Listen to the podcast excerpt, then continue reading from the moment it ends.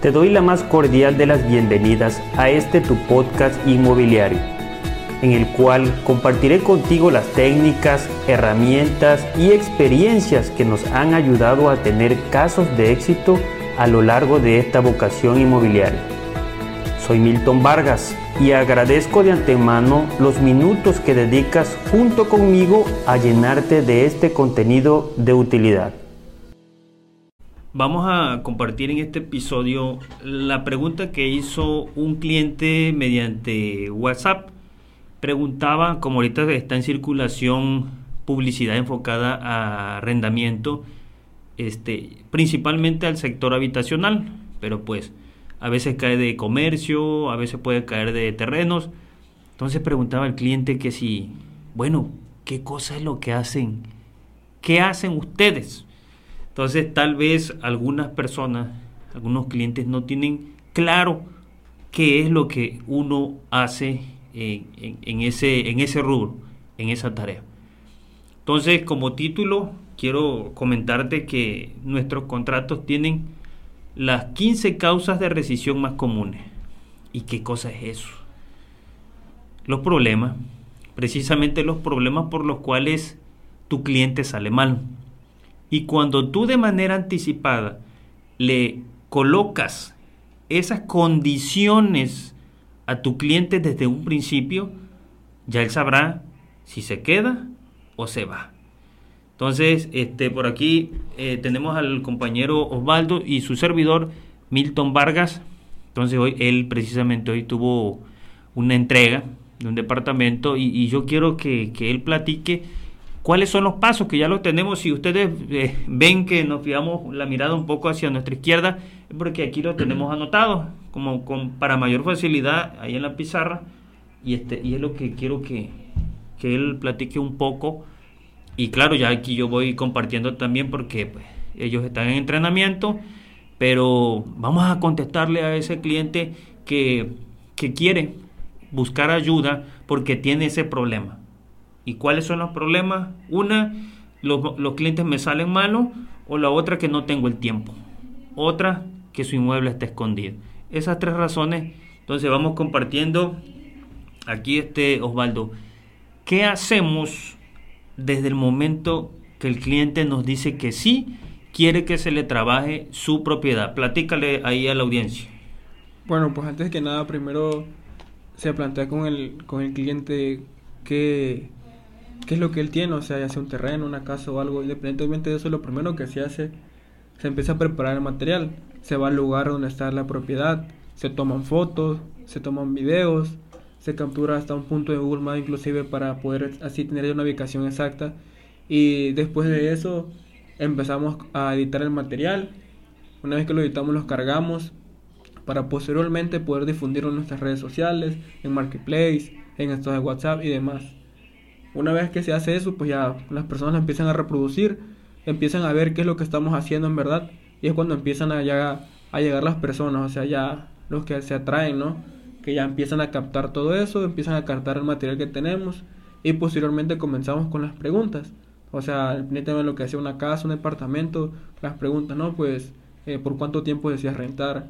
¿Qué es lo que va a rentar? Ya sea una persona física, una empresa, o para alguien más, no sé y inclusivamente después de todo eso, pues ya, si vemos que esa persona es conveniente, pues se le da un seguimiento y se empiezan a captar lo que es toda su información. Eh, que si cuántas personas, su credencial de lector, comprobante de domicilio, RFC y demás, cuando es una renta de una casa o habitación. Perdón ahí que, que no interrumpir, sino opinar. Opinar una parte, él ahí donde mencionó que después, después de lo que fue la reproducción y la difusión del material, sí viene lo que es la captación. En ocasiones este, ya tenemos una lista de manera anticipada, que es la cartera de clientes, y el inmueble ya se envía directamente a la persona que tenemos en lista. Eso es rápido. Ahora, este, él mencionó sobre las preguntas. Ahí es que estamos acá también en, vivo desde Instagram. Ahí, este, luego a veces el cliente no sabe buscar. Exacto. Esa es una. Y la otra es de que la persona que está publicando esa propiedad tal vez tampoco la sabe mostrar. Cree que con una foto ya es suficiente. No, la foto es el anclaje, la foto es el gancho. Hablando, por ejemplo, en redes sociales, ¿sí? O en portales inmobiliarios. En portales inmobiliarios, pues está la Moody, está Metros Cúbicos, está Mercado Libre. Todo eso son las plataformas en las cuales este, los portales inmobiliarios eh, nosotros las cargamos. Entonces se empiezan a hacer preguntas. Porque detrás de cámara les platicaba yo a ellos que había un cliente que decía, oye, sí, está, está muy buena esa casa, tiene todo lo que yo necesito, sí, y oye, sí, sí está bien. Y entonces luego va y me dice, oye, ¿me puede enviar la dirección? Ah, sí, le digo, sí, ta, ta, ta, ta. Cunduacán. Oye, eh, yo pensé que estaba en Villahermosa. No sabe buscar el cliente. Y déjame decirte también que las personas que publican tampoco saben publicar. A veces el inmueble lo tienen en un municipio y lo marcan en otro. No le ponen bien los detalles. Eh, si tiene tres recámaras, capaz le ponen cinco. No, hay que ser detallados y específicos. Recordemos que eso solamente es un anclaje, es el anzuelo. Nosotros para, para concretar esa parte nos apoyamos demasiado del video sin edición. Lo único que le ponemos, si acaso, son subtítulos. A cómo está. ¿sí? Las viviendas a cómo, a cómo se van a presentar, a cómo se van a entregar con su limpieza y todo. La distribución. Recuerda también que, por ejemplo, a veces en la, en la cámara, un gran angular que nosotros le enviamos al cliente da una expectativa de un espacio más grande. Pero eso también se lo hacemos saber quitamos gran angular y ponemos cámara normal para que ellos vean los espacios y aparte se los pasamos con medida, llevamos cinta y todo eso. Todo eso es en la parte de, de lo que es la captación, la, la, parte de las preguntas, este, el presupuesto, eh, también se le hace, por ejemplo, este, preguntar más allá de lo que él busca. Porque nuestro cliente siempre nada más pregunta por el inmueble que, que le dio clic cuántas recámaras, que si tiene internet, que si tiene un aire acondicionado y el precio. Eso es lo único que él pregunta. Nosotros lo que, lo que le preguntamos es dónde trabajas, qué horarios de trabajo tienes y luego pregunto, ¿y por qué me preguntas a mí si el que estoy buscando soy yo? Y, y, un servidor le, le, responde a su pregunta, mira, lo que pasa es que con las preguntas que te estamos haciendo es para buscarte el inmueble más correcto que esté cerca de tu trabajo, que si tienes niños, que esté cerca de la escuela, que si tienes vehículo, que tenga espacio para estacionar. Todo eso es necesario. ¿Qué paso sigue? La pregunta y retroalimentación. Ok, eso ya es lo que acabamos de decir, el Ahora, si el cliente no le conviene lo que le estamos enviando o el inmueble que él buscó, pues le hacemos otra propuesta. Y si no, de, si no le funciona o no le conviene lo que realmente anda buscando, no cuadra con lo que aparentemente le convenía, este, pues se va, sigue su búsqueda. Ahora, pero vamos a continuar con, con la razón de que el cliente nos dice, sí, lo quiero, o sea, ya estamos hablando de que llegó a la zona, ya se le atendió, ya se le envió la ubicación, ya vio los videos, las fotografías, ya vio el entorno, ya todo. Ahora dice que sí, que sí lo quiere. ¿Qué sigue después de que dice que sí? Después de que el cliente ya autoriza que sí él quiere rentar o comprar esa propiedad, se empieza a recibir toda su información. Se empieza a recibir toda la información que como ya mencionaban hace un momento, son solamente algunas para empezar un expediente. Un expediente que se empieza desde todos los datos hasta comprobante de ciertas cosas para recibir ese expediente y también se firma un papel, que es un papel donde tenemos 15 condiciones, que solamente mencionaremos algunas que aquí las tengo.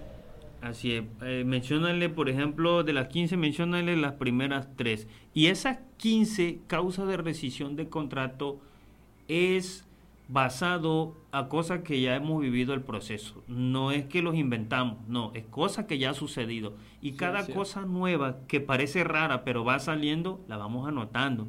Hasta ahorita llevamos 15. Esas 15 son las condiciones que el equipo le va a poner primero ¿sabes qué? Vamos a continuar. Aquí siguen las 15 eh, causas por las cuales o te vas o te quedas. Bueno, la primera causa es proporcionar la documentación personal y laboral original y auténtica, no falsa, para la elaboración del contrato. La segunda es, la persona que firme el contrato será la persona que reciba el inmueble y firme el inventario de artículos. La tercera, utilizar el inmueble para actividades lícitas o vivienda, caso contrario será sometido a la autoridad local y federal. Ok, pudiéramos argumentar y seguir platicando de esos puntos, pero vamos a tocarle nada más el punto 2. Hay ocasiones en las que eh, el contacto lo hace una persona, el dinero lo paga una persona, pero a la cita llega otra. Entonces, este, eso a veces suele suceder, a menos aquí es muy común con los estudiantes. Marca el papá, marca la mamá, este, anda buscando, o hasta la hermana, el hermano, y, y, el, y el que va a ocupar el inmueble, pues ya anda en la zona. Y este, obviamente, pues paga el papá, ¿no? Todo el recurso viene de su papá y, y el inmueble lo, lo, lo recibe y lo habita el, el, hijo, el estudiante. Ese es eh, por mencionarte algo, ¿no? Este, y es que se puede someter a malas interpretaciones.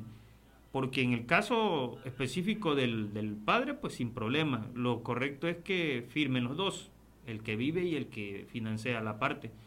Pero este, hubo una vez que, me tocó algo así similar en el cual este, pagaba otro o, apadrinaba otro el, el, pago y a la mera hora este, vivía otro. Entonces este, eso hay que, hay que verlo. Aunque una vez comentó un cliente, no, pues quien lo pague no, no, no, no importa, ¿no? No importa quien te lo pague. Pero basándonos a los términos legales, este, el que habita el departamento es el que debe firmar, independientemente que haya algún padrino que esté pagando o el padre de familia en este caso. Entonces, ¿qué otro punto hay por ahí? Recabar la información y que nos verifiquen las causas de rescisión de contrato. Ahí te mencionamos nada más tres. Son 15 que llevamos hasta ahorita y esa es nuestra, nuestra cereza del pastel porque se las ponemos las condiciones. También llevamos cartas de notificación por si infringen algunas de esas cláusulas. Eh, y pues proceden a la retirada, ¿no? Entonces, ¿por qué? Porque incumplieron este, algunos de esos puntos. Hasta aquí vamos a dejar esta primera parte y, luego te seguimos platicando en otra parte del video, pues nuestra segunda parte.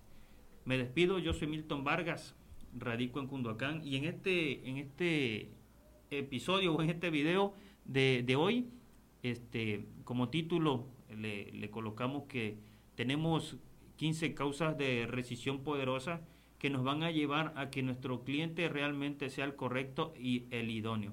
Porque si él piensa infringir en algunos de esos 15 puntos, créeme que no se va a quedar. Se va a ir. Entonces, nos vemos. Hasta la próxima. No me queda más que agradecerte por haber llegado hasta el final de este episodio. Recuerda que podrás encontrarme en las distintas redes sociales utilizando el hashtag Milton Vargas 2. Nos vemos en el próximo episodio.